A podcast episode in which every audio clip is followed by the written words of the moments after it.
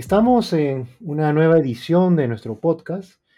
El tema de hoy vamos a tratar acerca de los proyectos hospitalarios, los que se vienen construyendo, a lo largo de todo el Perú, proyectos de gran envergadura, proyectos muy importantes.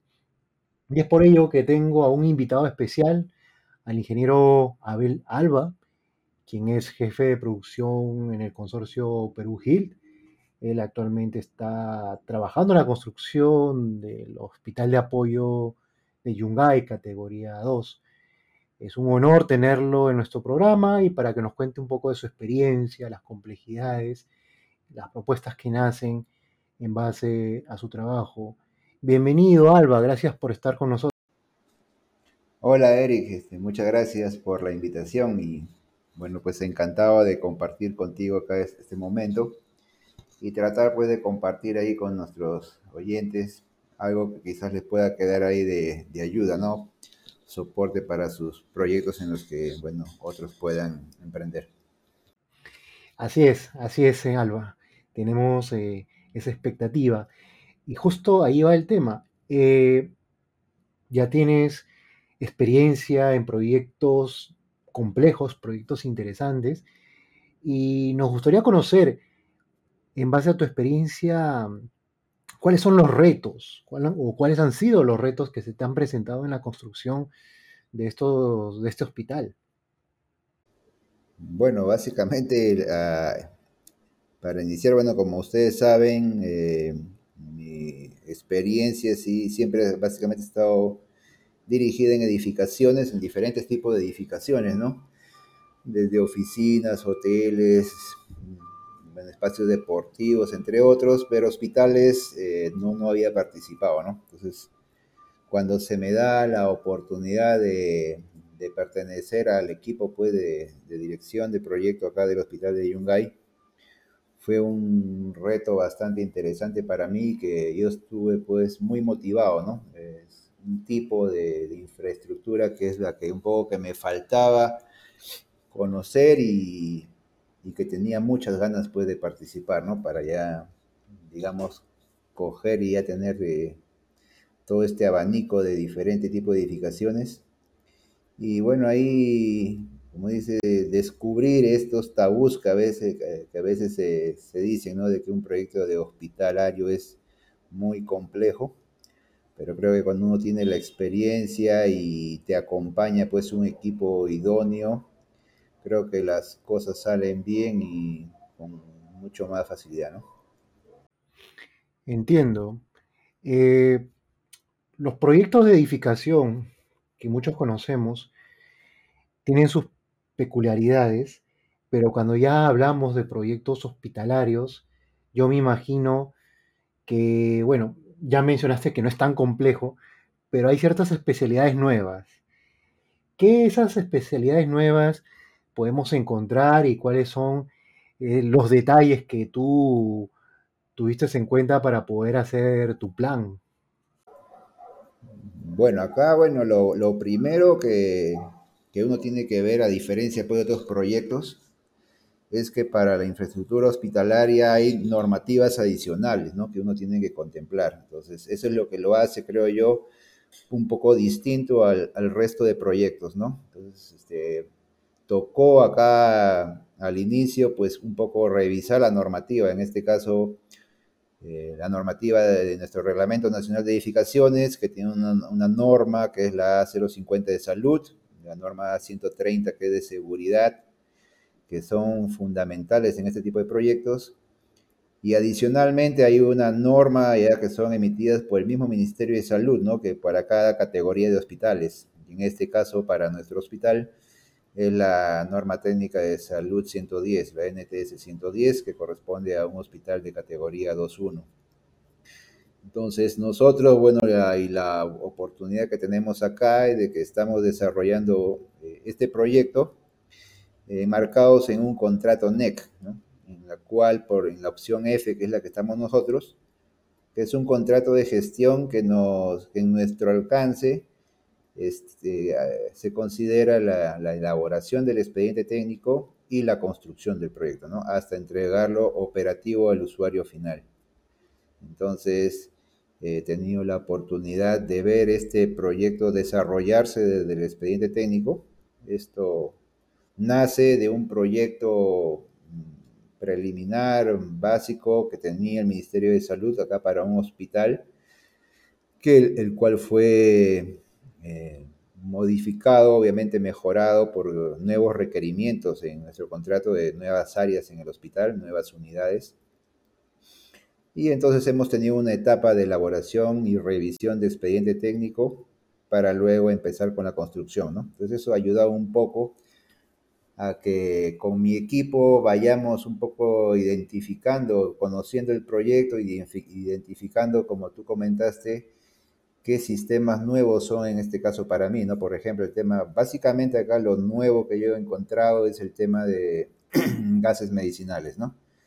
Gases medicinales en los cuales son, bueno, en este proyecto en particular tiene cinco, cinco sistemas eh, son el oxígeno, aire comprimido, vacío, esas cosas que llevan pues los aire a, cada habitación del, del, hospital o a las salas de operaciones, a las salas de partos, ¿no? Entonces, tiene algunos sistemas, algunas redes, básicamente redes de instalaciones de repente novedosas que quizás no, no vemos en los proyectos convencionales de edificaciones pero que lo bueno pues que hay especialistas para cada tipo de trabajo, ¿no? Entonces, lo importante creo que es saberse acompañar de profesionales que conozcan ya el tema y eso, como te comenté al inicio, nos va a facilitar.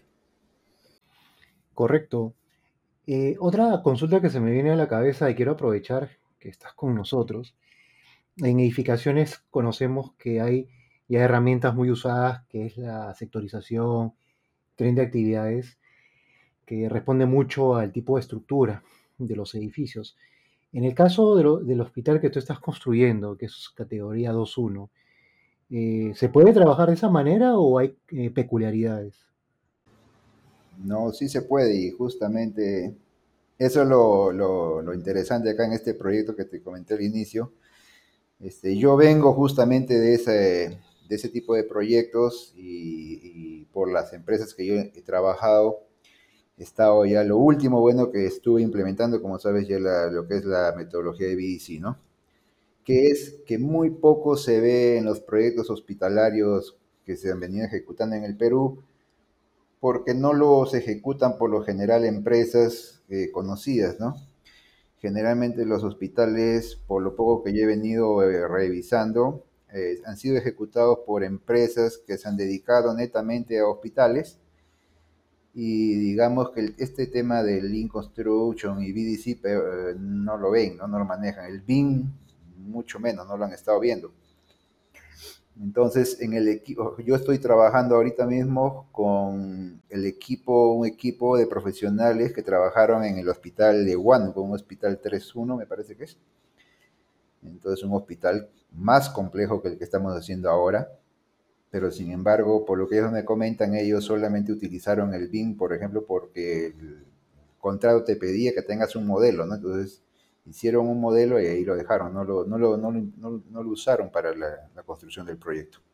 Entonces acá esta sinergia que se forma es por eso, ¿no? Porque yo he venido acá y estoy haciendo todo el esfuerzo para implementar esta metodología del BDC y ellos son los que aportan el tema de los detalles constructivos específicos que requiere, en este caso, el hospital, como te digo, de las instalaciones especiales o diferentes que no veía, o alertar detalles arquitectónicos que son distintos, ¿no? Que hay que tener en cuenta, eh, particularidades que tiene un hospital, básicamente, por ejemplo, por un tema de asepsia, ¿no? De higiene, que todo tiene que estar muy limpio, entonces tiene detalles arquitectónicos que se tienen que cuidar pero yo estoy metiéndole desde el inicio el tema de BDC, todas las mejoras que se puedan hacer a los procesos constructivos.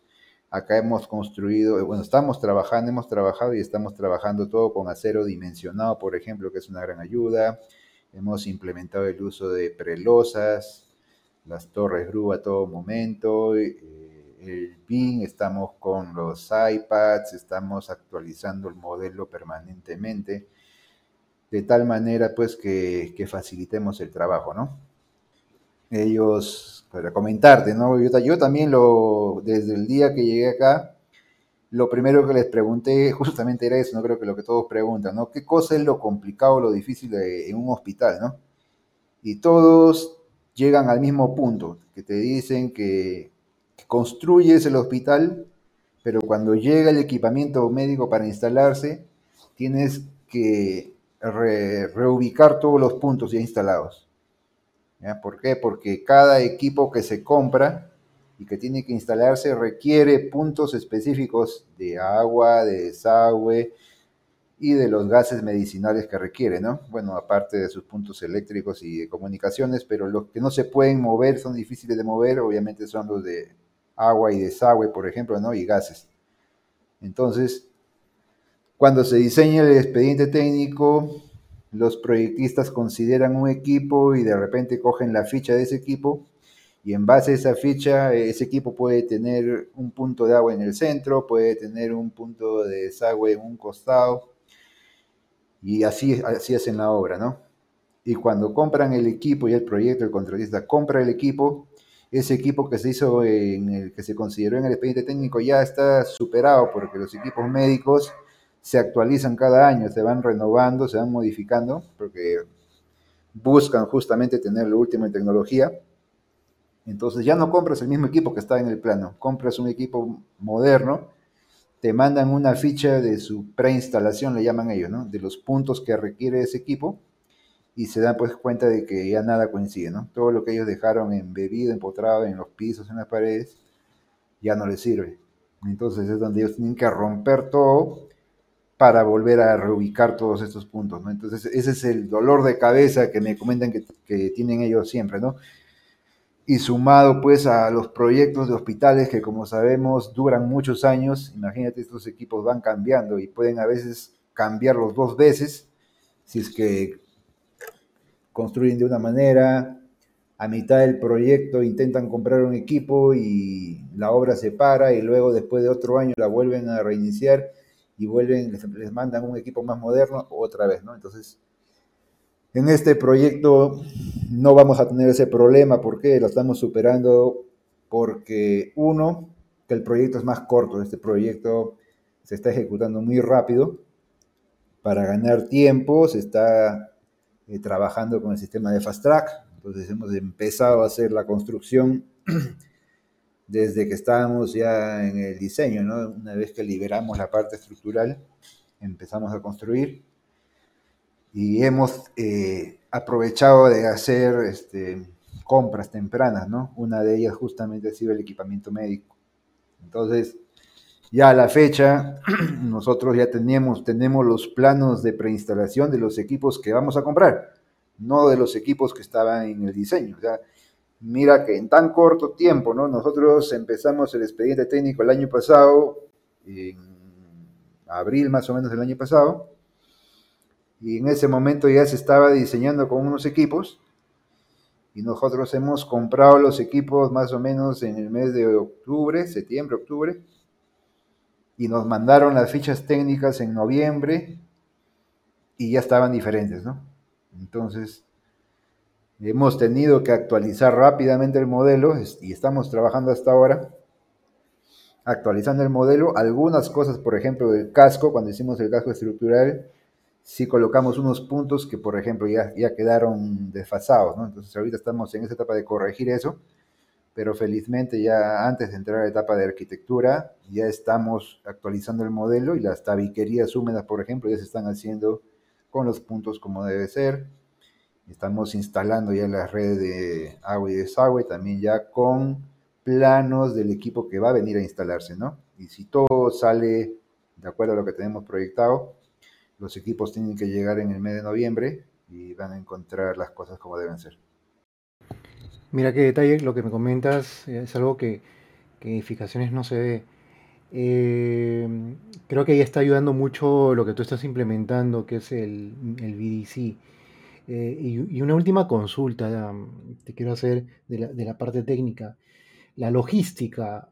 Sabemos que construir fuera de Lima es un poco más complejo, diría yo, entre comillas. ¿Cómo has percibido esa logística? ¿Cómo lo has manejado? Bueno, sí hemos tomado las, previsiones del caso, ¿no? Entonces, con este tema de la variabilidad que también ya la venimos manejando ya en otros proyectos. Eh, el tema del acero dimensionado, por ejemplo, eh, hemos tomado las previsiones y desde que iniciamos, ¿no? Hemos trabajado contemplando tiempos ahí de mayores tiempos en el requerimiento, ¿no? Para que llegue el material con más anticipación y evitar este que ante problemas de, bloqueo de carreteras en la ruta o fallas del transporte pueda afectar nuestro de trabajo, ¿no? Entonces, por ahí no hemos tenido problemas. En el tema de las prelosas, por ejemplo, ahí sí hemos tenido que cambiar este, la metodología, ¿no? Como tú sabes, y es lo más óptimo que llegue el camión de la prelosa a la obra y la grúa empieza a colocarlo en su sitio. Eso es lo que se hace en Lima. Pero acá en Yungay no hemos, eh, bueno, no, no nos la jugamos, ¿no? dijimos, imagínate que si trabajamos de esa manera y el camión no llega, está, es, un transporte que no es como en Lima, que sale de su planta y en una hora está en la obra. Acá no, acá desde que sale de su planta en Lima, acá Yungay llega en 14 horas, 18 horas, entonces pueden pasar muchísimas cosas más. Entonces aquí sí lo que previmos fue de que se almacenemos prelosas acá en la obra. Hemos, hemos considerado tener acá almacenado en obra tres lotes de prelosas, ¿no? Entonces, de tal manera, y, eso nos generó definitivamente un sobrecosto en el, en el, carguío del camión, o sea, el, el descargar el camión y luego llevarlo del punto donde lo dejábamos hacia el techo.